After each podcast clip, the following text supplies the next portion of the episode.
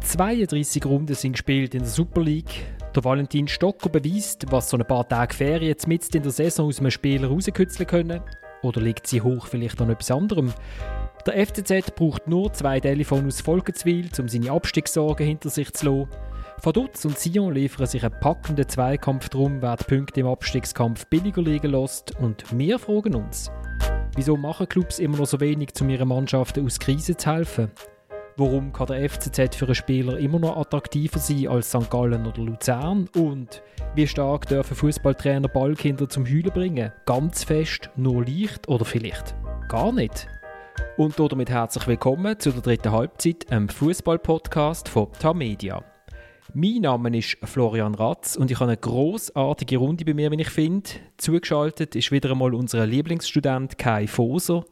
Kai, der Herbert will schon lange von dir wissen, täuschen Fußballprofis eigentlich auch Panini-Bildchen? Und meine Zusatzfrage, hat es von dir je eins gegeben?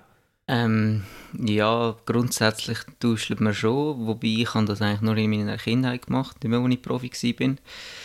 Und ein Panini-Bildner hat es von mir nie gegeben. Ich war nicht in der Nazi und habe kein grosses Turnier mitgemacht. Ja, was geht doch auch so Champions League, hat es doch auch gegeben. Und die Bildchen hat es gegeben, aber ich weiß nicht, ob die von Panini gemacht worden sind oder nicht. Aber ja, von denen hat es schon gegeben, so Champions League Bildchen oder auch Super League und so. Aber es, die habe ich nur zugeschickt bekommen zum Unterschreiben, aber selber gesammelt habe ich nicht. Okay. Ich weiß nur, der Marco Streller ist mal zu Tode betrübt gewesen, weil er vor der WM 2006 hat es kein Bild von ihm gegeben. Es war schon mal bei einem Turnier und dann hat es kein Bild von ihm. oh, ich glaube, wir haben bei der Batz noch eins bastelt für ihn zum Ausschneiden. Und dann sitzt in Zürich der Thomas Schifferle. Thomas, für dich hat der Pascal eine Frage. Und zwar, hat der Videoassistent wirklich dürfen bei diesen beiden Penalty-Entscheidungen eingreifen für den FCZ am Sonntag? Ähm, aus meiner Sicht im ersten Fall nicht, weil es für mich nicht ein klar und offensichtlich Fehlentscheid war. Weil ich habe mit einem Kollegen den Match geschaut, gestern Nachmittag und wir haben die Szene sicher etwa 25 Mal gesehen. Und wir sind nicht sicher, wie es genau abgelaufen ist, ob nicht vom Oberschenkel an Arm ist.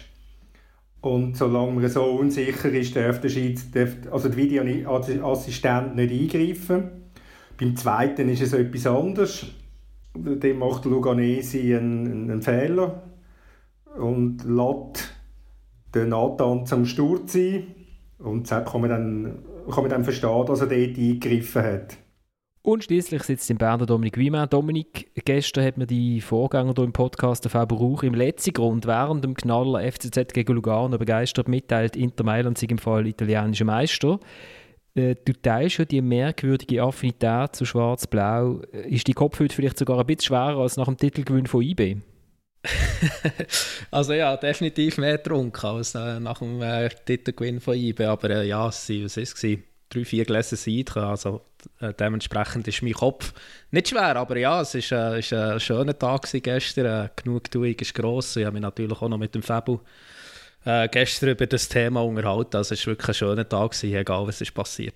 Bei uns auf der Tamedia-Seite ist glaube ich, ein Text aufgeschaltet von Oliver Meiler, das sei der schlechteste italienische Meister seit 14 Jahren oder so. Das stimmt gar nicht. Also der Thomas hat das angekündigt. Ich habe vorher jetzt noch gerade den Text gelesen. Ich habe mich natürlich ein, zwei Passagen habe ich mich gleich ein bisschen geärgert Klar, jetzt am Schluss haben sie viele Matches mit 1 noch gewonnen, aber sie haben trotzdem 74 äh, Goal geschossen. Nur zu hoch gejubelt, aber auch cool, Atalanta hat vier Goal mehr geschossen, noch aber Juve zum Beispiel oder Milan haben viel weniger Goal geschossen. Also, und, also das ist überhaupt nicht äh, die schlechteste Intermannschaft, definitiv nicht, es ist eine sehr gute Mannschaft und ähm, das hat aber auch der Olli Meier äh, nie geschrieben. So. Okay, also ist das vor zu... Olli Meiler hat völlig recht. Olli Meiler hat völlig recht. Was? es ist einfach kein guter, es kann kein guter Meister sein in so einer Serie A von dieser Saison. Das steht nie, Thomas. Also du kannst mal den Text lesen. Und äh, also, es ist jetzt vielleicht ein bisschen eine gewagte These, weil im Nachhinein, ähm, ja, äh, sieht man natürlich auch nicht äh, alt aus damit, aber wer Inter äh, hat sie die Champions League Gruppenphase nicht auf dümmste Art und Weise verspielt, ich glaube, es hat wirklich eine gute Rolle können spielen in Europa. Also es ist mittlerweile eine sehr gute Mannschaft. Also was mich viel mehr würde interessieren ist, hat Inter Mailand eine Chance in der Super League? Wird es lange, lange für Rang 2? also in dieser Super League, die sie da gründen wollten, Inter wäre ja auch ein Gründungsmitglied gewesen. Dort, ja, dort wäre es sehr schwierig geworden. Aber in der anderen könnten sie auch mit ihrer U19 antreten und hätten eine Chance. Okay. Oh. Nein, aber ich muss noch, äh, gut, man muss so sagen, also ähm, als, als Interfan ist mir wirklich auch äh, Leid geprüft. Und das ist aber eigentlich auch das Schöne, also ähm, das ist ja nicht so, wie wenn man jetzt mit IBE viermal in Folge Meister wird, also Inter hat das ja auch schon gehabt, also Serie Meisterschaft, aber Inter ist jetzt wirklich sehr äh, weiten Weg, ähm, haben sie zurückgelegt, der Kuzmanovic ist abends im Mittelfeld aufgelaufen, ich habe ihn auch schon gesehen, ich habe mich an ein Match erinnern in Siena, das war glaube ich 2013, als ich mit meinem Bruder da war, und da ist also jetzt der Emegara, der Innocent Emegara, hat Inter überfordert. Also man muss sich das mal vorstellen. Und wir haben wirklich einen sehr weiten Weg zurückgelegt und dementsprechend war eben äh, Genugtuung gestern gross gewesen. Jetzt, ist, jetzt haben wir nicht mehr Kusmanovic im Mittelfeld, sondern wieder Eriksson, so vor einem grossartigen Lukaku und so weiter. Also das ist cool. Und Durchschnittsalter 41, oder? Etwa? Überhaupt nicht. Also die grösste italienische Talent. Also Alessandro Bastoni, ein grossartiger Innenverteidiger, 21 italienischer Nationalspieler, Nicolo Barella. Nach der EM wird jeder von ihm reden als der Mittelfeldspieler in Europa. Ein junger italienischer Mittelfeldspieler ist gar nicht so alte Mannschaft. Lukaku ist, ist noch lange nicht 30, Martinez vorhin überhaupt nicht 30. Also einfach die Vorurteile immer über italienischen Fußball mit Defensivmauern, mit alles alten Spielern und so weiter. Ja. Aber das, früher konnte ich mich unglaublich darüber aufregen, aber mittlerweile gibt mir das eher ein müdes Lächeln ab. Hey, los, ich, ich begreife, dass, dass du schwärmst von ähm, Inter. Wer kann auf den Winfried Gnonto verzichten, der muss gut sein. da haben wir den Bogen zum FCZ geschlagen. Genau, damit kommen wir endlich mal beim richtig grossen Fußball an. Ich habe ich ha, äh, ein paar recht lustige äh, Zuschriften bekommen nach der letzten Sendung. Wenn ihr uns auch schreiben könnt ihr das machen auf florian.razmedia.ch oder über unseren Insta-Kanal dritte.halbzeit.podcast. Unter anderem haben sich äh, IB-Fans ähm, widersprochen. Die einen haben gefunden, es ist noch lange nicht so weit, dass es langweilig ist. Die anderen haben, äh, haben geschrieben, äh, das aktuelle IB ähm, hat die Ausstrahlung von einer japanischen was ist das, von einer japanischen Kondensmilchfabrik. was ich sehr interessant gefunden habe. Äh, was mir durch äh, Samuel geschrieben hat, wir haben in der letzten Sendung äh, extrem viel Plattitüde gewählt, wo es um die Krise gegangen ist beim FCZ. Und er hat mir ein Zitat geschickt von äh, Christoph Kramer aus dem aktuellen Elf Freunde wo der Christoph Kramer sagt, ich würde so weit gehen, dass man Szenen aus jeder Partie so zusammenschneiden kann, dass sie aussehen, als stammten sie aus einer Niederlage oder einem 5 zu 0 Sieg. Und der Samuel hat sich, äh, würde sich freuen, wenn wir uns mal würden, äh, darüber unterhalten, was wirklich, was, wie, was ist eigentlich eine Krise in einer Fußballmannschaft, was, was gibt es für Ursachen und wie kommt man, wie kommt man wieder raus. Und äh, ich habe schnell noch einen Einspieler von Mario Frick. Ja, das 1-0 war ein bisschen das Déjà-vu von letzter Woche in St. Gallen, wo leider wieder beide Spieler involviert sind, was äh, unglaublich zuverlässige Spieler sind von uns über die letzten, letzten Wochen und Monate. Und natürlich jetzt probieren die letzten vier Spiele die individuellen Fehler abzustellen, das ist klar. Aber es geht ja den anderen Gegnern auch so. Wenn man nur der FCZ hernimmt, äh, die letzte Woche ist ja, ist ja ähnlich. Also es ist nicht ganz so einfach, wenn du unten drin stehst. Aber es ist wichtig, dass wir die Fehler abstellen und dann bin ich überzeugt, dann schaffen wir es am Schluss. Also der Mario fragt nach dieser Niederlage von Vaduz gegen Luzern, wo sagt, es ist halt einfach nicht so einfach, wenn man unten innen steht. Kai, du kannst das ja als Ex-Spieler am besten äh, beurteilen. Was, was ist eigentlich eine Krise in einer Fußballmannschaft? Ja, Krise bahnt sich natürlich langsam an. Das ist ein Prozess. Ich meine, wenn man mal ein Spiel oder zwei verliert, dann redet man vielleicht noch nicht gerade von einer Krise, außer man spielt beim FC Basel. Aber irgendwann merkst du halt, dass du dass viel mehr anfängst studieren auf dem Platz. In der Kabine wird halt viel mehr geredet. Äh, die Stimmung ist halt nicht mehr so gut. Gibt es zum Teil auch Schuldzuweisungen. Und eben, das ist dann halt wirklich das Problem, wenn du nachher auf dem Platz dir zu viel Gedanken machst, eigentlich nicht mehr ein Teil vom Spiel bist und, und einfach alles automatisch läuft, sondern dir überlegst, ja, Scheiße, jetzt muss ich den Ball richtig können kontrollieren, er holpert vielleicht ein bisschen oder äh, oh, jetzt muss ich das Goal machen, hoffentlich mache ich es. Äh, und das ist nicht mehr die, der Automatismus da, wo, wo einfach machst und, und gar nicht studierst und dann kommt es eigentlich in der Regel gut, wenn du nicht studierst. Und das sind genau die da Gedanken, wo du halt mit einem zusätzlichen Druck hast. Äh, du willst es vielleicht zu gut machen und äh, verkrampfst dich so. Und das ist eigentlich, sind für mich die Anzeichen von einer, von einer Krise, weil es ist nachher schwierig, wieder das äh, Selbstverständnis und das Selbstvertrauen zu bekommen und wieder in einen Flow hineinzukommen. Aber was sollen wir für Plattitüden verwendet haben, damit wir da können, äh, plattitüdenfreie Antworten von unseren Hörern. die, die, die, anderen können das schnell nachhören in unserer letzten Sendung. Ja, ich glaube, ich weiß nicht, ob es darum gegangen ist, dass wir es davon haben, dass äh, beim FCZ so etwas vermisst wird, wie dass man das Gefühl hat, dass die Spieler wissen, dass sie gerade gegen den Abstieg spielen. Also, ist, wir haben jetzt nicht gerade Blut am Pfosten und Grasfressen äh, verwendet. Ich glaube, so weit sind wir nicht gegangen ich denke einfach, das Bewusstsein allein langt nicht, ob du, also es ist jedem bewusst, wenn er hintersteht, dass er hintersteht und dass es könnte eng werden oder man kann das nicht am Bewusstsein festmachen, ob man jetzt sich der Lage bewusst ist, man kann theoretisch absteigen oder es läuft nicht gut. Ich meine, das Bewusstsein ist bei jedem Spieler. Es kommt ja darauf an, was machst du dagegen oder wie kannst du daraus rauskommen, was kannst du machen, damit du wieder gönnst. Das sind ja die Fragen, die viel spannender sind als jetzt nur, ist, ist das jetzt dem Trainer oder ist der Spieler eigentlich bewusst, was da könnte passieren? Es kann immer viel passieren im Fußball und das ist sich jeder bewusst. Aber es ist, es ist ja genau das, wenn man sich die ganze Zeit nachher hinterfragt und, und zu viel Gedanken hat auf dem Platz, das ist nachher eben schlecht. Oder? Also, du musst eigentlich eins sein mit dem Ball und deinen Teamkameraden und, und instinktiv können entscheiden, aber wenn du dann immer 100 Gedanken hast, ja, soll ich jetzt, soll ich nicht, äh, verliere ich vielleicht den Ball oder verliere nicht, dann sieht das manchmal so aus, wie wenn die Mannschaft irgendwie nicht funktionieren würde. Aber es ist halt auch ein psychologischer Aspekt dahinter, wo, wo dann eben so eine Krise ausmacht, finde ich. Was äh, mir auffällt, äh, wenn ich Massimo Rizzo zuhöre, aber das ist natürlich das ist jetzt kein Einzelfall. Äh, Fußball ist ja so eine ist ja ein Sportart, wo der Zufall einfach eine sehr große Rolle spielt, oder? Äh, durch das das Ziel, nämlich das Goal, extrem selten erreicht wird, ist ja die Wahrscheinlichkeit hoch, dass es einmal jemand gewinnt, der eigentlich gar nicht so viel dafür macht, dass er das Ziel erreicht. Oder eben der Ball knallt wie äh, irgendwie gestern bei Verdutz äh, kurz vor Schluss noch an die Latte, anstatt dass er reingeht beim Tunahan Cicek.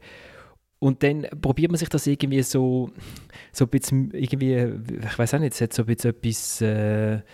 Äh, Baum umarmend im Wald. Man muss sich das wieder erarbeiten, das muss wieder zurückkommen. Man, man holt sich das Glück, man muss das Glück erzwingen. Man kann das auf dem Trainingsplatz erarbeiten und dann plötzlich pfeift auch der Schiedsrichter wieder für einen, was natürlich Habakuk ist. Und der Schiedsrichter pfeift einfach so, wenn er gerade äh, das Gefühl hat, dass er es richtig gesehen hat oder es kommt halt vielleicht noch, wenn man Schwein hat, der Videoassistent aus Volkenzwil und rettet einem den Arsch wie gestern beim FCZ zum Teil. Eben, was, ja, aber was, was, was der Ritze natürlich meint, also ich denke, zu verstehen, was er meint, dass beispielsweise der Toni Don Gioni den Schuss probiert. Also er, er, er wagt etwas und probiert etwas und das Glück ist dann auf seiner Seite, dass der War das Gefühl hat, der Maric hat den Böllen mit der Hand gespielt. Das sind Sachen, die der, wo der Rizzo meint. Oder wenn der, wenn der Nathan einen Zweikampf reingrätscht und nachher nicht liegen bleibt, sondern aufsteht und gerade den nächsten Zweikampf sucht. Wie er das gestern gemacht hat. Natürlich wieder mit der Grätsche, oder? Natürlich wieder mit der Grätsche. Wieder mit der Grätsche. Ja, genau. Weil er natürlich nicht wahnsinnig viel mehr kann. Aber das macht er dann in dem Moment wenigstens. Und, und ich glaube, das sind Momente, wo der, wo der Rizzo meint, dass man halt etwas, dass man sich einsetzt, dass man sich reinhängt und nicht nachgibt, nur weil man mal einen Zweikampf verloren hat. Oder? Und so kannst du etwas erzwingen. Natürlich kannst du erzwingen, dass der, dass der, dass der Wahr äh, wahrscheinlich im falschen Moment eingreift. Aber er hat es gemacht. Also hat der FCZ 1-0 machen und Udal hat den Match dann schon gewonnen eigentlich, weil Lugano gestern so schlecht war. ich meine, erzwingen. Wenn du zehnmal in, den gegnerischen Strafraum kommst und dein Gegner nur zweimal in deinen Strafraum reinlässt, dann bist du auch mehr etwas am erzwingen, weil du hast mehr Möglichkeiten, dass ein Goal passieren oder dass ein Penalty rauskommen und es ist rein statistisch ist, ist da die Wahrscheinlichkeit höher. Dann, klar, dann kommt es auch auf die Qualität drauf an, von der Angriff im 16er oder was du hinten für qualitative Chancen am Gegner zugestehst. Aber ich glaube, das ist eigentlich sehr zwingend, dass du einfach eigentlich sozusagen mehr fürs Spiel machst und eigentlich die bessere Mannschaft bist und so kannst du dann ein gewisses Glück erzwingen oder auch die Penalties dann rausholen oder, äh, oder bekommen was ich mich auch noch gefragt habe, ist, äh, Dominik, ist der moderne Fußball, der heutige Fußball vielleicht so anders, wie, wie wir das, äh, wir alten Semester uns das gewohnt sind, dass es vielleicht gar nicht mehr so möglich ist, so offensichtlich gegen den Abstieg zu kämpfen, wie das früher noch war. Also weißt du, so tiefe Rasen, 100 Grätschen, Ballführer, Schwarte, da haben wir das Gefühl, ja, die, jetzt haben sie zwar wieder 1-0 verloren, aber wenigstens haben alle ganz dreckige T-Shirts. Und so ein Match gibt es ja eigentlich irgendwie heute nicht, nicht mehr so wirklich, außerhalb der vierten Liga. Ja, oder außerhalb von jedem Kunststraße vielleicht ab und zu mal noch, wenn das Wetter äh, zugelassen hat. Aber sonst nicht. Ja, ich weiß nicht. Also, ich kann mich erinnern, das war jetzt zwar nicht Abstiegskampf, gewesen, aber das ist so... Aber Inter so, ist Meister geworden. Nein, es hat nicht mit Inter zu tun, aber ähm, über ein Match, das sich der Christoph Speicher sehr aufgeregt hat in Thun, letzte Saison, letzten Sommer, ähm, das haben sie sehr so ein bisschen als ihren Turnaround in dieser meisten Saison begriffen. Dann war es ja noch eng mit St. Gallen und Basel war ja auch noch relativ nah. Gewesen. Und dann haben sie echt gefunden, ähm, dann in diesem Match in Thun hat die Werte gefällt, wo bin. Eben auch gerade Einsatz, dass man irgendwie gemerkt gut, es braucht etwas, um ein Match zu gewinnen. Man kann es nicht einfach in dem, dass man einen Ball hinten nachher joggt und man, man hat einfach die spielerische Überlegenheit, sondern man muss eben wirklich auch alles dafür geben. Man muss sich äh, in Zweikämpfen behaupten, man muss auch einen Zweikampf bestreiten. Und ich glaube, das ist schon noch gefragt. Man sieht es einfach weniger, weil man eben ohne Mann Decke spielt, man hat nicht der eine oder andere immer abgerätscht und so weiter. Aber wenn man nicht, ähm, nicht den Willen hat, ähm, Zweikampf zu bestreiten, immer wieder äh, ins Pressing zu gehen, die Sprints zu machen, ähm, wenn man das nicht hat, dann, dann funktioniert es heute auch immer nicht. Und ich glaube, da hat sich nicht viel verändert im Vergleich zu früher. Kai, wenn du sagst, eben, man muss äh, aus dem Kopf bekommen, dass man ganz viel im Kopf hat. Hast mhm. du bei einer Mannschaft das erlebt, dass, das, dass man das wirklich irgendwie geschafft hat, clever irgendwie den Spieler den Kopf zu leeren? Der Christian Zürcher hat für eine Geschichte, die dann aus ähm, technischen Gründen nicht erschienen ist im Tag, weil ich sie vergessen habe, ins System einzutragen, äh, mit einem Sportpsychologen äh, telefoniert und der hat gesagt, im Fußball ist noch so viel brach, was man da könnte machen. Ja, es gibt ein riesiges Potenzial und äh, es ist überhaupt nicht ausgenutzt worden. Also ich kenne keinen Trainer, der das irgendwie in irgendeiner Form hat können. Also das ist auf individueller Basis dann passiert und die, wo das dann schlussendlich selber für sich am besten anbekommen haben, die haben dann halt auch gespielt und die, die es nicht anbekommen haben, die sind dann halt auf der Bank oder auf der Tribüne, oder? Und ich meine, ich habe einfach gemerkt, bei mir zum Beispiel, was, was mir gut tut dann in so Sachen, ist mich voll halt aufs, aufs Training konzentrieren, vielleicht mehr machen im Training, Zusatztraining machen, die Automatismen mir übers Training holen und, und dann das Wissen haben, hey, ich habe mehr gemacht als die anderen, also muss ich auch besser sein. Und dann zum Teil auch im Match habe ich mich dann halt wie an mich selber müssen manipulieren. Ich mag mich zum Beispiel erinnern an ein Spiel äh, mit Basel, da haben wir äh, sind wir ins Hintertreffen gekommen. Das war, glaube ich, zum 120. Jubiläum von Basel. Und dann habe ich einen katastrophalen Match gespielt. Das Training vorher war ich auch Katastrophe. Gewesen. Der Trainer hat nach dem Training geredet, ja, er hat mich eigentlich gar nicht aufstellen Richtig schlecht gespielt. Und in der Kabine habe ich mir nachher gesagt, ich muss jetzt alle Sachen abziehen, die ich unter meinen Lieblings habe und die Hände abziehen, sodass ich auf die Komfortzone rauskomme. Und mir sozusagen, dann habe ich so richtig gefroren auf dem Platz, dass ich mich gar nicht mehr können konzentrieren auf meine Fehler oder was mache ich jetzt richtig. Ich habe einfach so gefroren und habe die ganze Zeit umsäckeln. Und durch das bin ich nachher als rechter Außenverteidiger, weil ich die ganze Zeit gesäckelt bin, für hinten in den Strafraum reingekommen und habe vom Penaltypunkt äh, mein erstes Goal gemacht, oder? Und das sind einfach so Sachen, du, du musst selber merken, was brauchst du als Spieler, ähm, um dich irgendwie wieder können befreien oder eben, ich habe auch mal eins, nach 20 Minuten bin ich der schlechteste auf dem Platz, ein Fehler am nächsten, dann habe ich gesagt, ja, jetzt habe ich noch 70 Minuten Zeit, um noch der Beste zu werden. Oder irgendwie immer das Positive sehen und nachher kommst du immer irgendwie, ja, du musst die Gedanken irgendwie loslassen, dass du jetzt nochmal einen Fehler machen und dann vielleicht am Anfang auch dich auf die einfachen Sachen konzentrieren und irgendwie wieder ins Spiel hineinkommen und auch einfach über den Kampf halt. Wenn Zweikampf gönnst, gibt das auch wieder mehr Sicherheit und vielleicht fängst du auch weniger an überlegen. Aber eben so kollektiv, finde ich, äh, ist da extrem viel Potenzial vorhanden. Müssen wir eigentlich viel mehr machen und sind die Trainer eigentlich auch überfordert, meiner Meinung nach. Also du plädierst dafür, der FC Sion ab in die Eiskammer damit es noch langt in den letzten vier. Den letzten Wobei, man muss ja auch sagen, also, ich glaube auch, dass, dass da schon Potenzial gibt und dass ein Sportpsychologe je nachdem schon etwas kann bewegen kann. Aber schlussendlich ist das ja auch Sport und das ist ja nicht nur ein Fußballphänomen, sondern das ist in jeder Sportart so. Ich meine, wenn es läuft, das, das ist jetzt so eine Plattitüde, aber dann läuft es eben manchmal oft.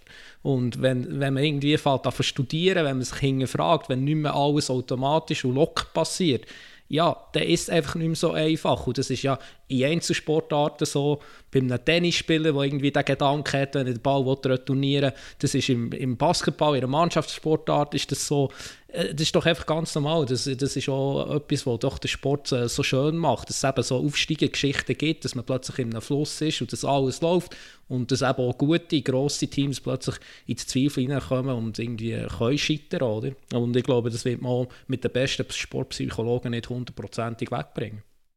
Die richtig Guten sind einfach die, die unter Druck können bestehen können. Dann am stärksten sind, wenn es gefordert ist.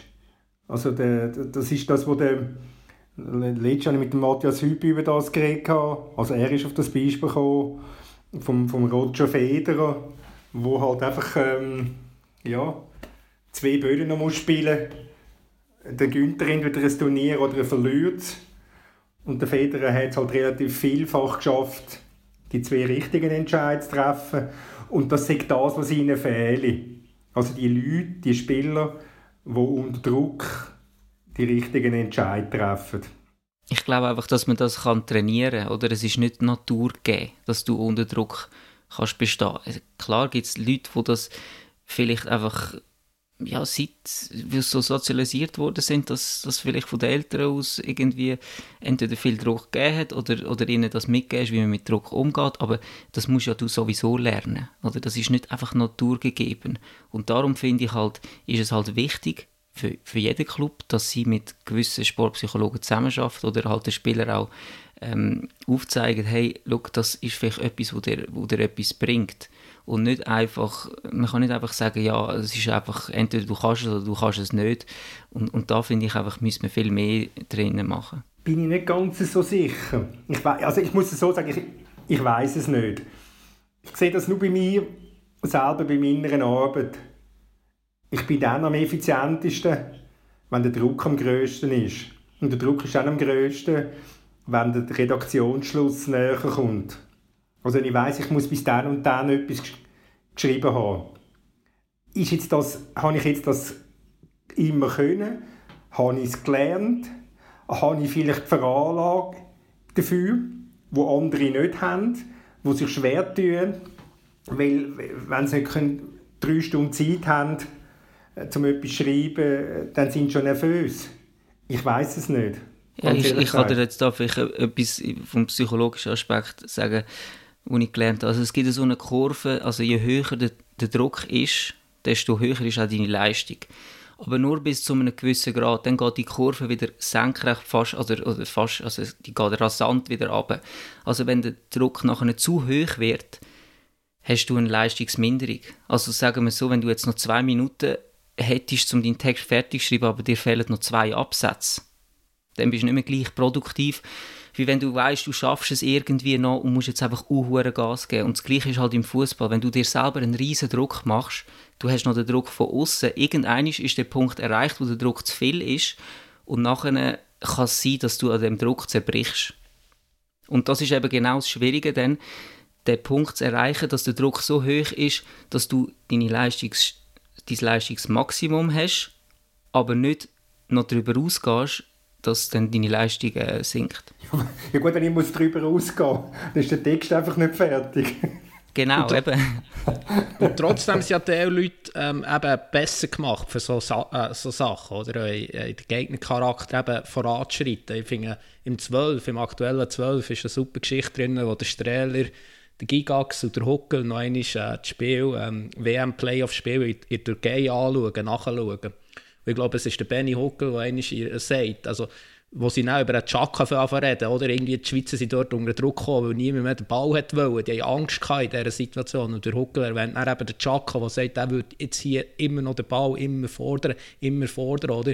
Und ich glaube, das kann nicht, nicht jeder kann sich in dieser Situation nicht verstecken sondern da braucht es eben auch schon wirklich ähm, ja, den Mut, die Courage schon, wo vielleicht auch wirklich zum Teil eine Charakterfrage ist und sagen, ich bin jetzt der richtige Mal, ich will jetzt hier trotzdem noch jeden Ball, oder? Aber das ist nicht unbedingt eine Charakterfrage, gebe ich dir recht, in dem Moment ist das der Charakter, aber das ist auch etwas, wo du dir kannst antrainieren und lernen. Ich meine, wieso hat ein Roger Federer seit, äh, weiß nicht wie viele Jahre, aber 10, 15 Jahre einen Mentaltrainer, wo er regelmäßig mit ihm schafft? Warum hat ein Jan Sommer einen Mentaltrainer seit 10, 15 Jahren. Ich meine, das sind, ein Jan Sommer, weiß ich, dass er mit Druck kann umgehen kann. Das, das hat er schon immer können. Also schon in der U16-Nationalmannschaft ist er ruhig gewesen. Aber trotzdem musst du das immer wieder ähm, dir bewusst machen, wie du mit noch mehr Druck kannst umgehen und es, es ist ein Prozess, der nie aufhört. Also man kann nicht einfach jetzt sagen, ja, jetzt kann ich mit Druck zu 100% äh, umgehen und es wird nachher mein Leben lang so weitergehen. Das ist, nicht, es ist überhaupt nicht so, weil dann passiert mal vielleicht ein Match, wo, wo du vielleicht genau mit dem Druck nicht kannst umgehen oder wenn du grossen Druck machst und nachher musst du das auch wieder äh, wie ein Stückchen erlernen, weil das ist auch ein Automatismus, der nicht immer 100 zu 100% gegeben ist. Und darum finde ich es halt wichtig, dass sich die Clubs mit dem auseinandersetzen und dass sie auch die Spieler so sensibilisieren und ihnen aufzeigen, dass das eine Unterstützung kann sein, sogar eigentlich muss sein, auch, gerade auf den Hinblick raus, dass es ja viele Depressionen auch gibt im Fußball oder, oder, oder Leute, die, die eigentlich an dem Druck kaputt gehen. Oder? Und das, da muss viel mehr darüber geredet werden, muss viel mehr sensibilisiert werden und auch die Unterstützung gegeben werden. Und das ist einfach nicht etwas, was automatisch da ist oder nicht, meiner Meinung nach.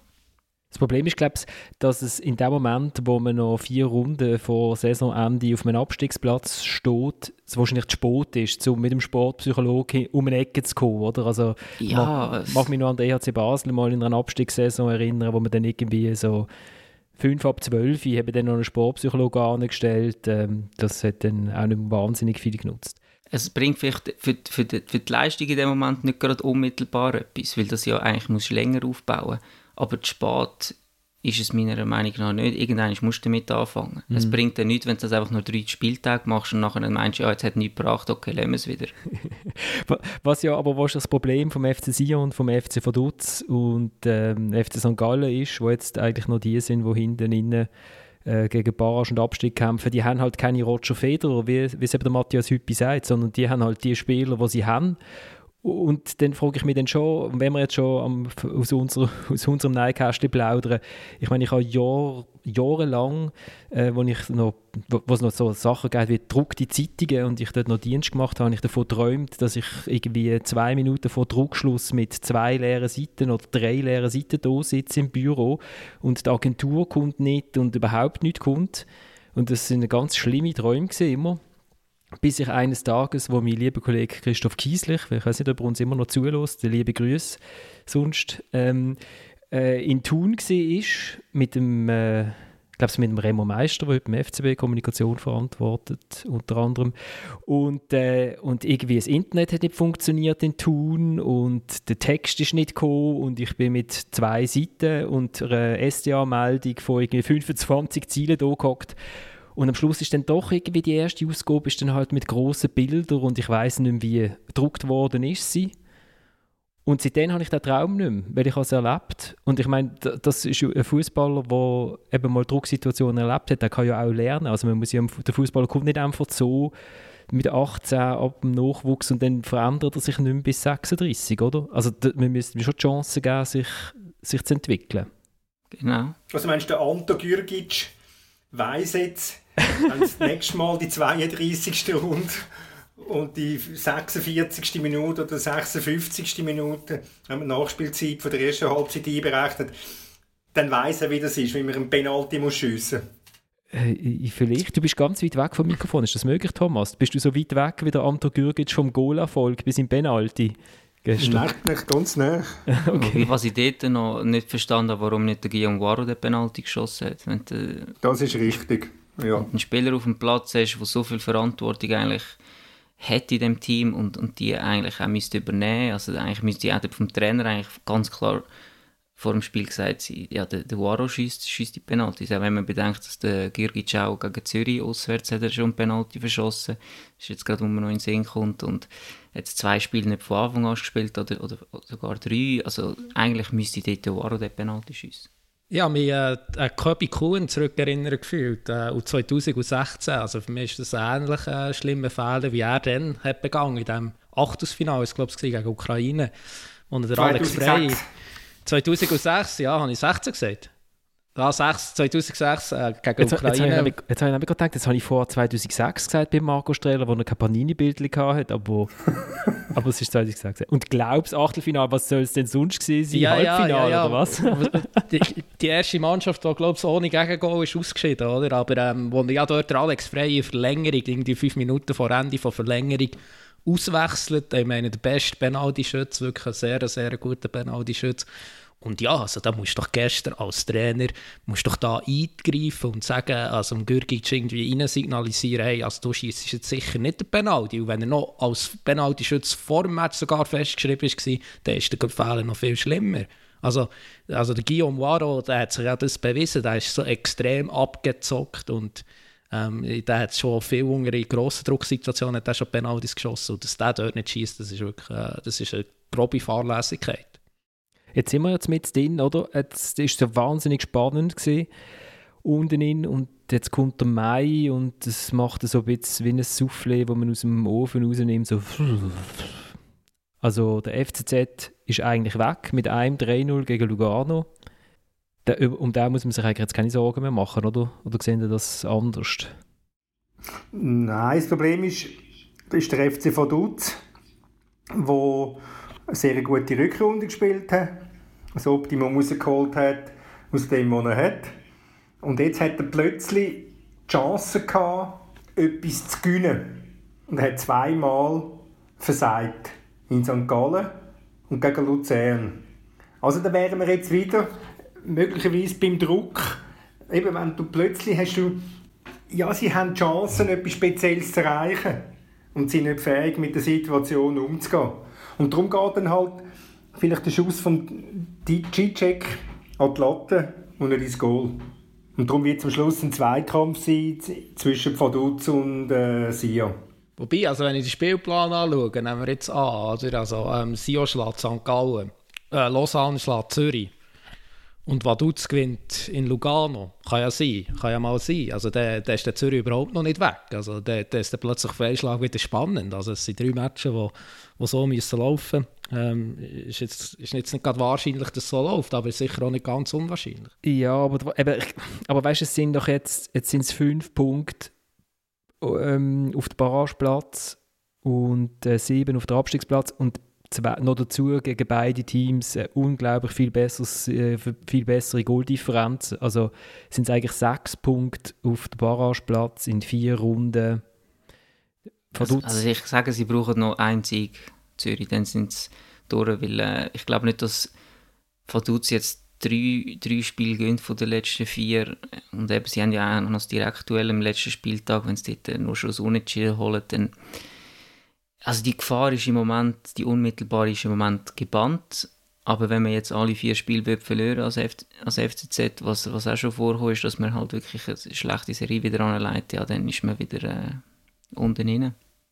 Aber was für Zürich spricht beispielsweise ist, ähm, Vaduz und Sia müssen zuerst mal ihre eigenen Spiele Und das ist, glaube ich, das grössere Problem am Ganzen. Und St. Gallen ist ja auch noch dazwischen. Also St. Gallen also ja. Also ich, ich, ich habe keine Angst um den FCZ, dass sie jetzt noch absteigen. Aber es ist alles immer noch möglich, also von dem her. Ja, wenn du sagst, ich habe keine Angst um den FCZ, tönt es nach Fanherz.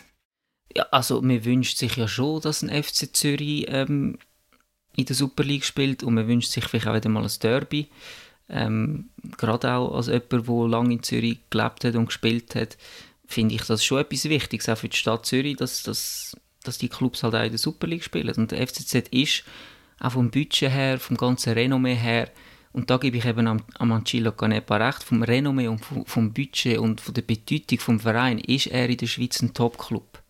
Oder ich meine, ich habe das auch erlebt, wo wir in der, in der Challenge League gespielt haben. Also ich, dort bin ich noch nicht, habe ich euch noch nicht so gut gekannt, aber wir haben ja jede Woche über uns geschrieben und berichtet und das ist ja ein, ein grosser Fokus drauf gewesen, auf, auf, auf dem FCZ, obwohl er in der Challenge League war. Und er hat halt schon eine grosse Bedeutung in dieser Stadt auch und, und auch in der ganzen Schweiz. Und darum gehört halt meiner Meinung nach so ein Club schon in die oberste Liga.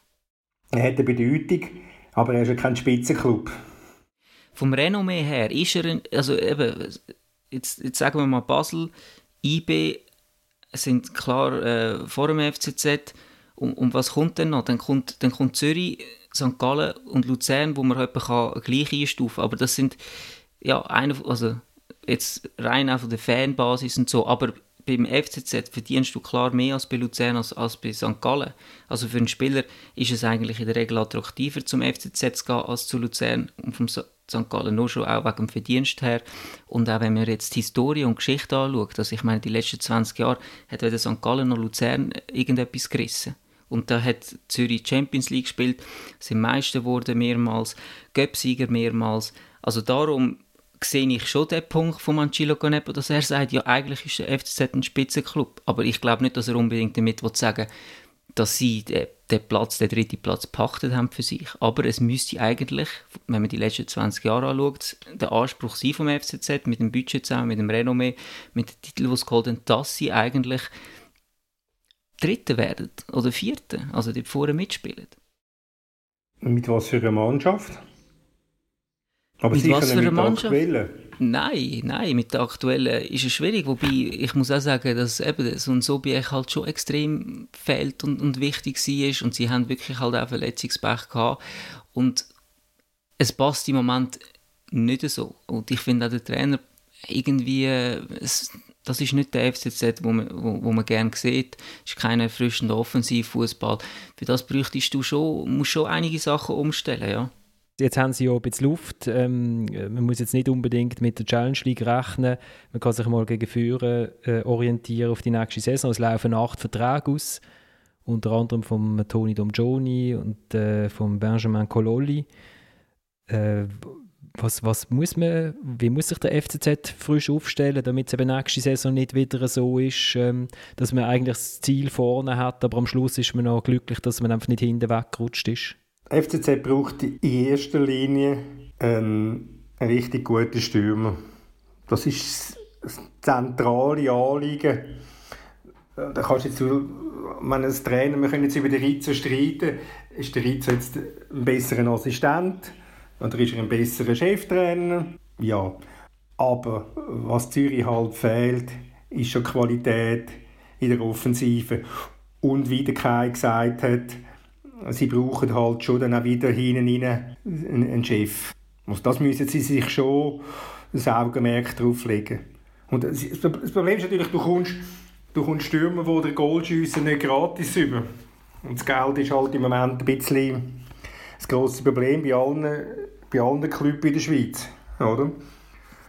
Aber das wäre schon, ich denke, das ist, das ist die zentrale Frage, die der FCC muss lösen muss ja, mir, mir fehlt einfach dort auch ein bisschen zum Teil so das Gespür, was für Spieler passen zusammen. Ähm, auch was für Charaktertypen passen zusammen, was für Charaktertypen braucht es vielleicht. Oder ich meine, wir haben ja jetzt schon seit Jahren haben wir gesagt, ja, es braucht eben die Achse und so, das hat man jetzt auch äh, endlich anbekommen. Aber trotzdem hat man nie wirklich das Gefühl, dass dort eine absolute Einheit auf dem Platz ist oder dass das so ist, dass jetzt die Spieler sich untereinander brutal gut verstehen, wie man jetzt zum Beispiel bei St. Gallen letzte Saison gesehen hat und gemerkt hat, oder? Und gerade das Beispiel St. Gallen, ich meine, die, die schauen ja extrem auf das, dass sie auch Spieler holen, die ins Team reinpassen, vom Charakter her und nicht nur von den Qualitäten. Und ich finde einfach, da fehlt es mir bei, bei, Zürich das Gespür. Klar, das ist vielleicht ein guter Spieler und den hält man dann, wenn man irgendeinen hält, aber wird da wirklich darauf geschaut, was das für ein Typ ist, was das für ein Charakter ist? Ich glaube es nicht, weil ich has, ich beim FCZ so erlebt, dass, dass damals eine Mannschaft auseinandergerissen worden ist, wo genau das hat. Aber man hat sie auseinandergerissen, weil man das Gefühl hatte, ja, ja, die verstehen sich zu gut oder die sind zu wenig ambitioniert oder was auch immer. Was. Aber das, das Gespür und das Know-how fehlt mir, dass, dass dort wirklich mal etwas zusammenwachsen kann. Und dass man nicht einfach auch Schnellschüsse macht oder einen Nebenspieler abgeht oder einen Vertrag nicht verlängert, die eigentlich zentral sind für das äh, Teamgefüge. Und das sieht man zum Beispiel auch bei St. Gallen, wo jetzt, eben, sie haben jetzt auch erfahrene Spieler haben sie aussortiert, ein, ein Rüfli, ein Constanzo und so weiter. Und schon ist das Teamgefüge eben nicht mehr genau gleich gewesen. Und das haben sie aber auch erkannt. Haben, sie haben sogar selber zugegeben, dass vielleicht dort äh, eine, zwei fehlt und dass die halt gleich wichtig sind, auch wenn sie nicht viel gespielt haben. Wobei der Rüffli hat wollen gehen. Logisch, das ist auch klar, aber eben also die Bedeutung von diesen Spielern, die auf der Bank sind und die vielleicht schon ein bisschen älter sind, die ist eben extrem wichtig. Also ich kann das auch sagen aus meiner Karriere. Zum Beispiel haben wir einen Radoslav Kovac bei Basel. Hat zwar nie gespielt, aber ein super Typ, extrem wichtig fürs Teamgebilde. Auch ein David Galla bei Basel. Oder bei, bei GC früher noch ein Jeff Strasser äh, am Ende von seiner Karriere. Eigentlich äh, leistungsmäßig hat er nicht mehr viel gebracht, aber es ist so wichtig für das Teamgefüge und, und da fehlt mir ein bisschen das Gespür und, und das, das auch antizipieren, dass, dass man vielleicht eben auch solche Spieler braucht. Also ist jetzt ein Plädoyer für eine Vertragsverlängerung von Marco Schönbachler gewesen? Das sowieso, ja, das sowieso. Also, gibt es für mich keine zwei Meinungen. Aber auch ein Adi Winter ist zum Beispiel so ein Spieler, oder? Da hat man es jetzt zum Beispiel gemacht, hat man ihm nochmal einen Vertrag gegeben, der läuft jetzt auch wieder aus, sieht aus, dass nicht verlängert wird, oder? Es ist nicht so, dass sie gar keine solchen Spieler haben. Aber ich finde einfach, es ist entscheidend bei einem Transfer, dass es nicht nur auf der sportlichen Ebene stimmt, nicht nur auf der finanziellen Ebene, sondern eben auch auf, auf der zwischenmenschlichen passt er wirklich zu unserer Philosophie, hat er die Werte, die wir äh, vermitteln wollen, ähm, kann, der, kann der auch das Teamgefüge beleben? Hat er, hat er eine gute Art, eine offene? Und wenn du dann halt da immer so ein von überall her irgendwelche Leute holst, die du nicht einmal wirklich kennst, die vielleicht die Sprache gar nicht können, dann ist es natürlich nachher schwierig, so ein, ein, ein Teambuilding äh, aufzubauen. Lass uns doch äh, weitergehen zum FC St. Gallen, wenn du es schon angesprochen hast, Kai. Also die sind jetzt noch nicht aus dem Schneider, haben in Basel 0 zu 1 verloren. Und wenn ich den Match angeschaut habe, dann hat das Team ein ähnliches Problem mit der FCZ. Also vorne wird, das Goal nicht gemacht, aber irgendwie passt im Moment das ganze Gefüge nicht so richtig zusammen. Es ist so ein bisschen wie eine, es ist so ein bisschen wie der Schatten von dem Team von der letzten Saison. Also sie spielen zwar immer noch einen ähnlichen Fußball, aber die Gegner wissen halt erst einmal, was St. Gallen wird machen und dann fehlt ihnen einfach halt irgendwie in jeder Linie ein paar Prozent von der Qualität, die sie letzte Saison hatten. In der SRF-Zusammenfassung hat es geheißen, es sei ein langweiliger Match gewesen. Ich, ich habe ihn ganz geschaut, ich habe ihn nicht langweilig gefunden. Äh, es hat zwar nicht sehr viele Goal-Szenen gegeben, aber er war wahnsinnig intensiv gewesen. Das kann man der St. Gallen also nicht vorwerfen. Die sind immer, also Einsatz und sind intensiv, aber das Goal, das Basel dann schießt, ähm, das ist, äh, ist ein Konter über die linke Seite, Doppelpass, wieder mal Valentin Stocker als Vorbereiter, wieder mal Arthur Cabral als Goalschütz. Das Goal hat sich abzeichnet, weil Basel vorher etwa schon 15 Mal dort den Raum gesucht hat, links, in der, in der Tiefe und, und hat ihn äh, irgendwie 14 Mal knapp nicht, nicht gefunden, aber man hat das Gefühl gehabt, okay, irgendwann mal kommt der Ball dort, irgendwann mal stehen sie dort nicht mehr, dort ist ein Loch, dort kommt und dann ist das Goal dort gefallen. Ja, Thomas, du hast glaube ich auch geschaut, oder? St. Gallen fehlt einfach die Selbstverständlichkeit vom letzten Jahr. Das ist, äh, ja, die kannst du schwer erarbeiten, die kannst du schwer erklären, wie das zustande kommt. Es ist ihnen einfach alles gelungen letzte Saison. Und, und, und ich meine, wenn du zwei Stürmer verlierst, die die 33 Goal schiessen, dann hast du halt einfach einen riesigen Qualitätsverlust.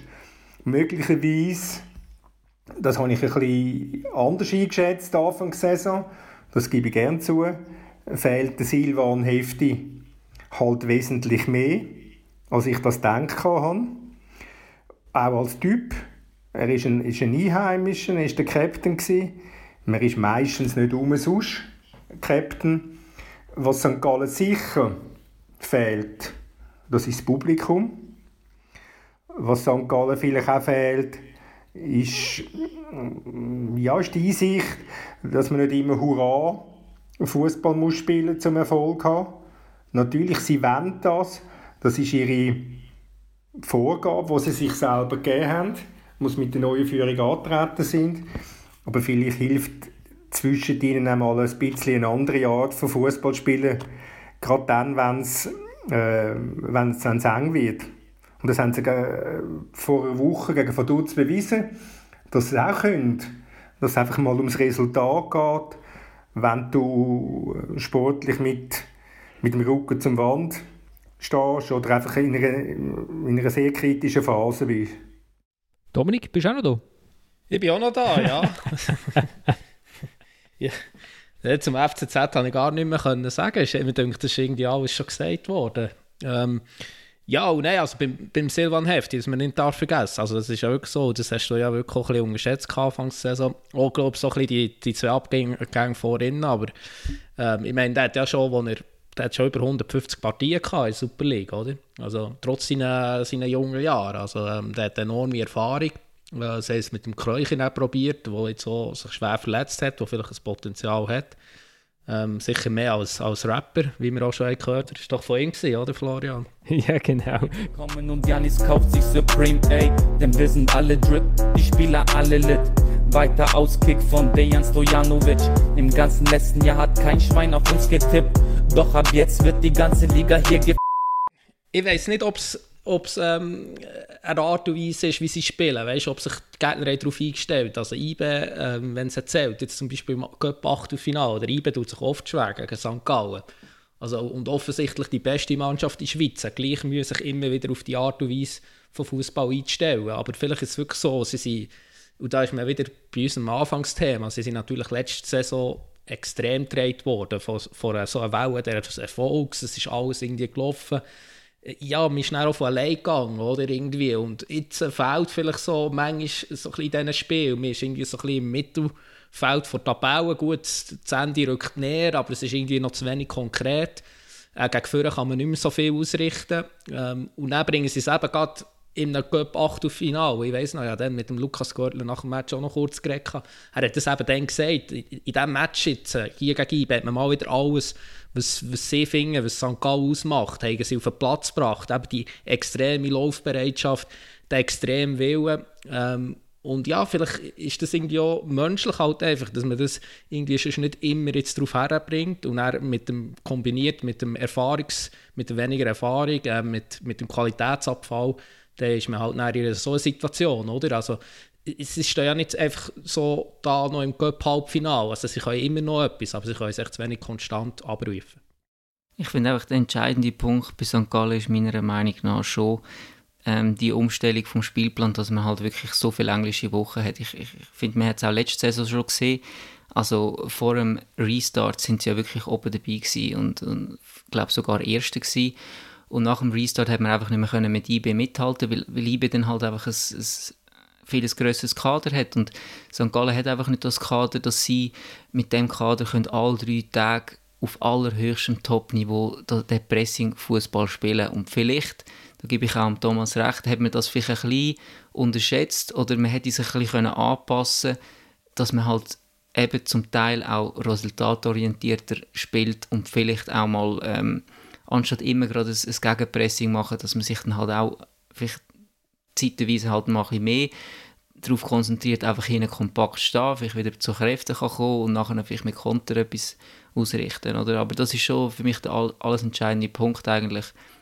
Der Dreitagesrhythmus, wo man einfach in so einem Pressing-Fußball nicht gehen kann. Plus natürlich auch noch Zuschauer, weil Zuschauer könnten einem natürlich dann auch noch mehr tragen, noch mehr Energie äh, freisetzen. Ähm, also wenn man jetzt einen Dreitagesrhythmus hat und die Zuschauer noch hat, vielleicht würden das auch noch... Ja, aber ja, also das, das mit den Zuschauern, also irgendwie St. Gallen ist immer das einzige Team, das über Zuschauer hat und das ist ein bisschen billig. Also Zuschauer würden jeder anderen Mannschaft auch helfen. Und wenn 30'000 in Bern wären oder 25'000 bei Basel, gut, vielleicht hätte ich momentan noch Glück, hat es keine Zuschauer. oder zumindest noch unter dem Chiriakos Forza, aber also das denke ich ein bisschen billig. Weißt schon, der Peter Zeidler hat die ganze Zeit von den Zuschauern und das Publikum Nein, ist ist cool. so. Aber ja, du musst das auch Publikum sehen, ist cool weißt- in St. Gallen, das Stadion, es ist eine gute Stimmung dort, aber es würde doch auch an anderen Orten helfen. Also, Aber das weißt du, ich meine, wenn du einen attraktiven, spektakulären Fußball spielst, nimmst du natürlich Zuschauer viel mehr mit. Als wenn du jetzt wie der FCZ das auch häufig gemacht hat, einfach nur hinten steht und fast keine ähm, Situationen kreiert nach vorne oder fast keine zusammenhängende Aktionen hat, oder? Also, da, wenn jetzt wie der FCZ, das jetzt nicht jetzt im letzten Spiel, da haben sie gut gespielt, aber vielfach auch praktiziert, das ist wirklich eigentlich wie ich das schon ein paar Mal gesagt habe, destruktiver Fußball und das nimmt überhaupt keinen Zuschauer mit und das, das, das reißt niemand vom, vom Soccer. Sockel. Aber in St. Gallen ist es ja genau andersrum. Da ist immer Spektakel, da ist einfach feuerlos. Da siehst du die Spieler, wie sie sich in Zweikampf hineinwerfen, wie sie Gegenpressing machen, wie sie Druck machen, wie sie Eckball rausholen. Und man hat es auch letzte Saison gesehen, ein Görtler zum Beispiel. Der hat doch das genau auch provoziert, den Eckball rausgeholt und nachher die Fans nochmal angeheizt und so. Und, und das ist halt schon etwas, wo jetzt St. Gallen mehr fehlt mit dem Spielstil als andere Mannschaften, die einen anderen Spielstil haben, wie Lugano zum Beispiel auch. Oder Vaduz. Okay, okay, aber letzte Saison hat es sicher noch viel mehr gestimmt. Aber ich finde, der spektakuläre St. Gallen, wenn ist noch spektakulär? Es ist höchstens einmal im Monat spektakulär. Und wenn ich jetzt da mal schaue, sie haben 32 Spiele, haben sie 36 Goal geschossen. Also das ist, das ist sehr harmlos. Also das ist auch alles andere als spektakulär. Ähm, Also nur Vaduz hat weniger Goal geschossen. Also irgendwie, wir haben auch immer noch, oder viele Leute denken, wir haben auch manchmal noch ein, ein falsches Bild äh, von, von St. Gallen im Kopf. Ja, letztes Jahr war es diese Mannschaft. Gewesen. Extrem spektakulär, extreme Bereicherung. Aber sie haben ja selber gemerkt, gut, wir haben jetzt nicht mehr Qualität, wir müssen es schon ein bisschen umstellen. Da hat schon das Umdenken stattgefunden. Der Zeitler hat auch schon über das gesprochen. Sie haben schon viel mehr Fokus, den Fokus auf die Defensive gelegt. Sie bekommen ja auch weniger Goal grundsätzlich. Ähm, also von dem her, das spektakuläre St. Gallen, wo jetzt Zuschauer und das Publikum begeistert, das sehen wir schon ein bisschen Angst mittlerweile. Ja, aber eben, wenn ich jetzt das Spiel in Basel anschaue, dann äh, hat es beides. Also es hat die Intensität, hat das Spiel immer noch. Sie kommen einfach nicht oder nur sehr selten bis in den Strafraum. Also weißt du, so, dass... Ähm, aber das, wo, wo Leute normalerweise dann auch treifen, auf brüllen, das ist ja auch, wenn auf höhere Mittellinien irgendwie drei Spieler ineinander reinkrachen, oder? Und, und, und die Spiele mit St. Gallen sind immer noch wahnsinnige Fehlerspiele. Also sie machen viele Fehler und der Gegner muss viele Fehler machen, weil sie, weil sie ihn dazu zwingen.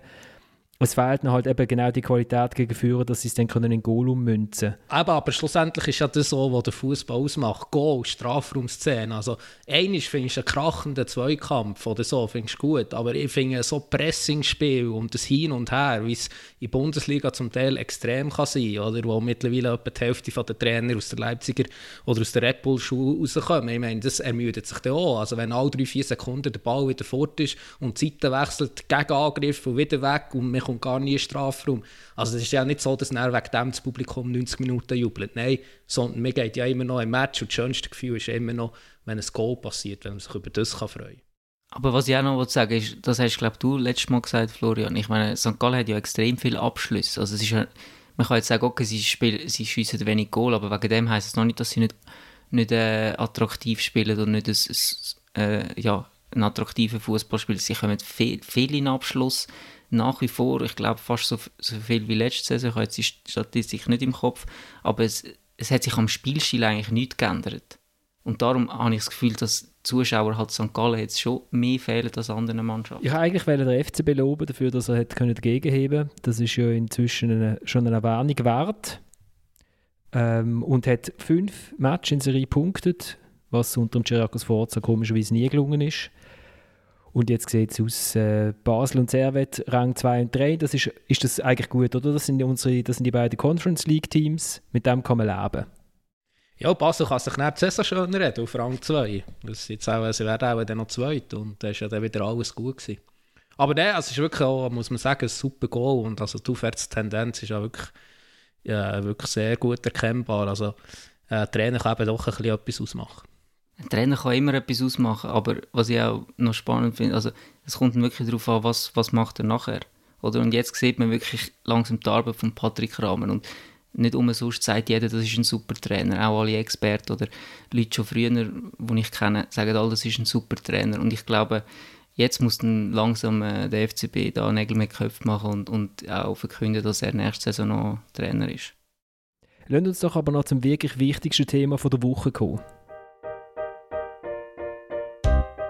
Wir haben vor der Saison und immer wieder wir, äh, unsere Ballenbuben instruieren, schulen. Das hat mit mir 1994 mal der Roy Hodgson gemacht vor einem äh, wichtigen Spiel Schweiz-Estland im Hartturm und das ist mir immer geblieben. Und äh, ja, wir tun äh, mit den Ballenbuben verantwortlich und auch mit den Ballenbuben tun wir das kindlich probieren zu erklären, dass wir, ich finde nicht, dass die Bälle weg wie in gewissen, in gewissen Stadien der Fall ist. Aber auch ein Ballbub sollte das Spiel miterleben. Er wird irgendwann mal Profifußballer werden, nehme ich an, dass man auch dort temperiert. Und trotzdem, ja, ich möchte mich bei ihm in aller Form entschuldigen. Ich bin äh, auf ihn los und habe gesagt, er soll es doch das nächste Mal bitte besser machen und habe nachher noch mit ihm geredet und scheinbar ist er nicht an der Schulung dabei gewesen. Von dem her sehr schade und äh, Entschuldigung. Der Stefan Keller, der Trainer vom FC Aarau, erklärt, was den Ballenbuben in Aarau einbläut wird vor der Saison. Nämlich, wenn man in Führung ist, dann wird der Ball Gopferglemmi nicht so schnell dem Gegner geschickt. Und äh, wo das äh, Ballbub trotzdem gemacht hat gegen GC beim 2-1-Sieg von Aarau in der 90. Minute, hat er ihn so zusammengeschissen, bis der Ballbub gekühlt hat. Weil das ist schließlich Profifußball. Äh Wahnsinn. es ist relativ peinlich, muss ich ganz ehrlich sagen. Er kann sich jetzt lange entschuldigen, Stefan Keller. Und es war ein emotionaler Match. Gewesen. Sondern eigentlich ein, wie, ein, wie, du, wie du dir das würdest vorstellen Florian, so ein richtiger Abstiegsmatch. Aber es ist um Spitzenkampf gegangen in der Challenge League. Also und es ist hilft aber bis zum Match, oder? Also, es war ein unterhaltsamer Match auf einem ganz tiefen Boden, bei Regen. Aber äh, ja, es geht natürlich nicht, was der Keller gemacht hat. Das ist ja logisch. Ich hoffe, er hat es aus dem, hat aus dem gelernt für die nächsten 17 Jahre. Was ich mich gefragt habe, warum hat es in Aarau Ballbuben? In der Super League hat es nie einen Ballbuben. Auf Weisung von der Liga. Aarau ist nicht egal. Genau darum, zum Spiel verzögern.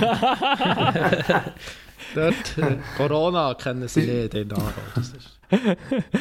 Also in Sion sind ja Bälle, sind ja Bälle einfach mal verschwunden. Bei Tottenham hat es doch mal einen Match gegeben in der Champions League gegen Olympiakos Piraeus. Und da hat ein Ballenbub, der Böhle, extrem schnell wieder ähm, äh, ins, ins Feld zurückgebracht. Und dank dem hat Tottenham ein Goal geschossen. Und dann war der Jose Mourinho noch Trainer von Tottenham.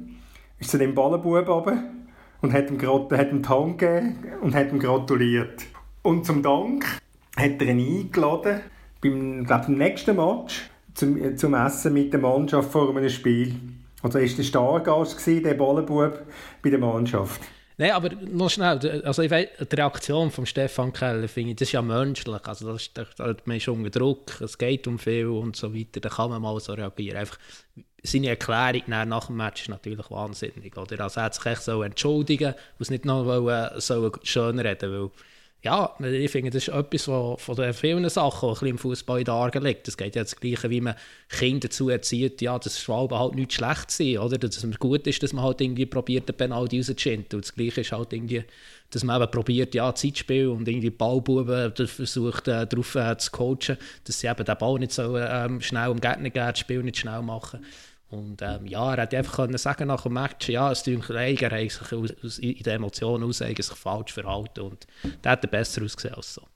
Vor allem liegt er ja eigentlich im Grund noch falsch. Also er, er will einem Kind beibringen, dass er unfair sein muss. Also, und, und ihn noch zusammenschießen. Das, das, das geht gar nicht. Also auch, auch die Sachlage ist völlig falsch. Du kannst doch nicht einem Kind beibringen, dass er muss... Äh, irgendwie die Spieler ungleich behandelt. Das ist ja nicht Fairness. Und man schreibt sich das Fairplay auf die Schultern, aber geht dem Kind go, go beibringen, dass man nicht fair sein Das geht nicht. In, in, der Geoffroy Seredi hat doch mal einem Ballenbub sogar eine Ohrfeige geschlagen, oder? Weil, mm. weil der hat das taktisch nämlich so gemacht, der hat sehr aufreizend lang den Ball im Arm behalten. In Lausanne ist das gewesen. Ist in Lausanne gewesen, ja. ja, es gibt ja, ich meine, man sieht es immer wieder, auch erst gerade irgendwie im internationalen Fußball, weil es gar nicht mehr äh, in einem Match ist so so gewesen, also zum Teil auch stinkfreche Ballbuben, also, wo wirklich sich also völlig daneben behalten, wo irgendwie noch den Ball am Spieler herhaben und irgendwie wieder wegziehen oder irgendwie den Spieler fast lächerlich machen. Also ja, also ich meine, logischerweise, und das hat ja der Stefan Keller in schonungsloser Offenheit hat er das dargelegt, dass man Druck und äh, aufsübt auf die Balljungs, dass man es irgendwie instruiert. Und das äh, passiert offensichtlich überall äh, im Fußball und das finde ich ja, das ist bedauernswert oder das ist sogar schlecht. Ich finde es eigentlich in der Super League mega super. Wir haben ja erst nach drei Runden gemerkt, dass es keine, dass es keine Ballbuben mehr hat sondern es gibt einfach irgendwie zwei Menschen, glaube ich, wo die, wo die Ball auf so Töckel legen rund ums Spielfeld und ähm, das braucht es eigentlich gar nicht. Also ich habe das auch lässig gefunden, wenn ich beim FCB rundum gestanden bin, wenn man mal ganz nah dran ist, aber eigentlich braucht es gar nicht.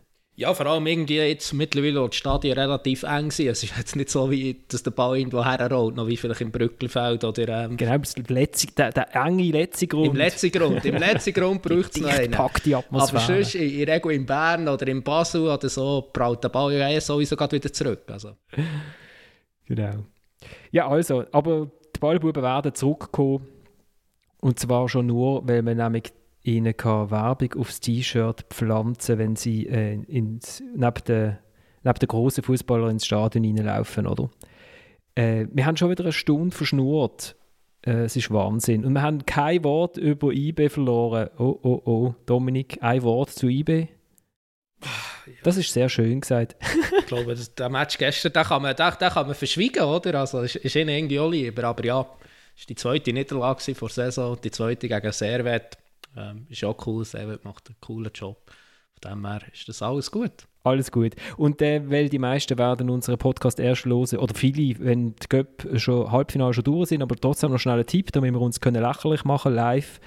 Äh, es spielt am Dienstag um halb sechs, spielt Aarau gegen Luzern und am Mittwoch am 5 spielt Servet gegen St. Gallen. Euer Tipp, wer kommt im Finale, Kai?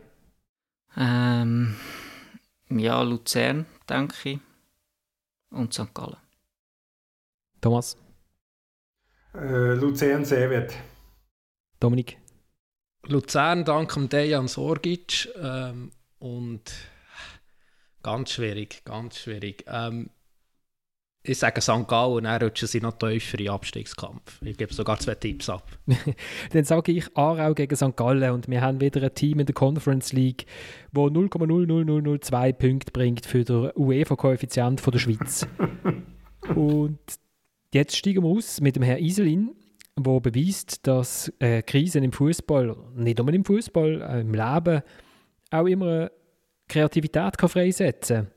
Das, äh, es gibt ein wunderschönes Video zu dem Lied. Ihr findet es auf YouTube. Das Lied heißt der Captain vom Flaggschiff Basilea und sonst verlinke ich es auch bei uns im Newsletter. Wenn ihr für euch da einschreiben wollt, dann äh, könnt ihr das machen unter florian.ratz.tamedia.ch. Alle zusammen bis in einer Woche. Es ist dramatisch bis zur allerletzten Szene, was Sagen risst und wo der Hauptmast bricht. Der Regen peitscht und was sich die Wellen endlos dehnen. Und es ist und breit kein rettend Land in Sicht. Alle Matrosen, die wissen nicht, wo. Sie rennen panisch zu der Rettungsboot. Wir haben den Schnuff wir können ja nicht ahnen, ob's einen Retter gibt in dieser grossen Not. Alle Monster haben sich rundum versammelt Skilla Charybdis und auch der Moby Dick. Der weisse Hai, unser Gas ist wie am Armen. Doch unsere Held ist mutig und auch geschickt. Er ist so geschickt. Er ist der Kapitän vom Flaggschiff Basilea. Er ist der Letzte, der noch steht, in Uniform, blau und rot, an Antennen, wenn sie Schiff heute untergeht. Er ist der Kapitän vom Flaggschiff Basilea. Und er braucht kein Rettungsring, so ein Sturm ist sein Ding, weil er weiß, dass er die Gefahr mit links bezwingt.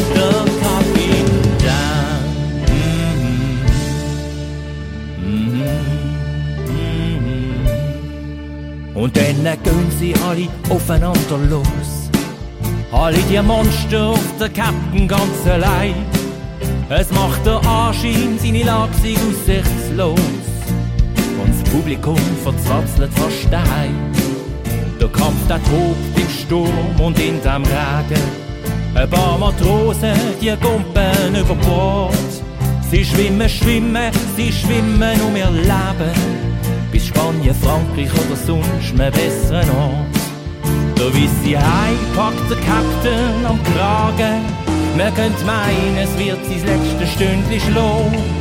Da hört das Publikum der Captain nur sagen, mir gehört das Schiff und du bist jetzt entlohnt. Er ist der Kapitän vom Flaggschiff Basilea. In Uniform, blau und rot, auch noch dann, wenn das Schiff heute untergeht. Er ist der Kapitän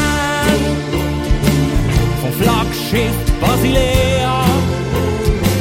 Er zögert, wenn der noch kurz der ganze Sturm ist im Sturz gegen ihn, ist der Jack Sparrow nur ein Kummer fort, der Kapitän.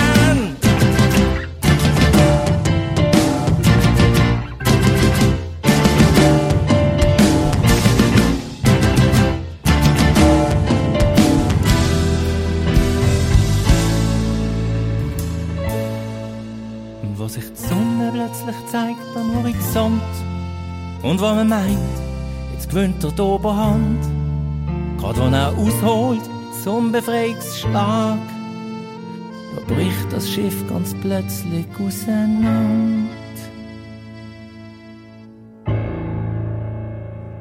Er ist der Kapitän vom Flaggschiff Basilea.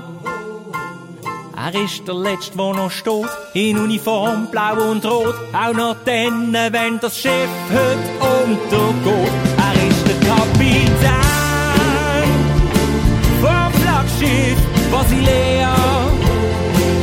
Er steuert das Schiff ganz allein und das Publikum daheim hat das Gefühl, das Schiff wird sinken wie ein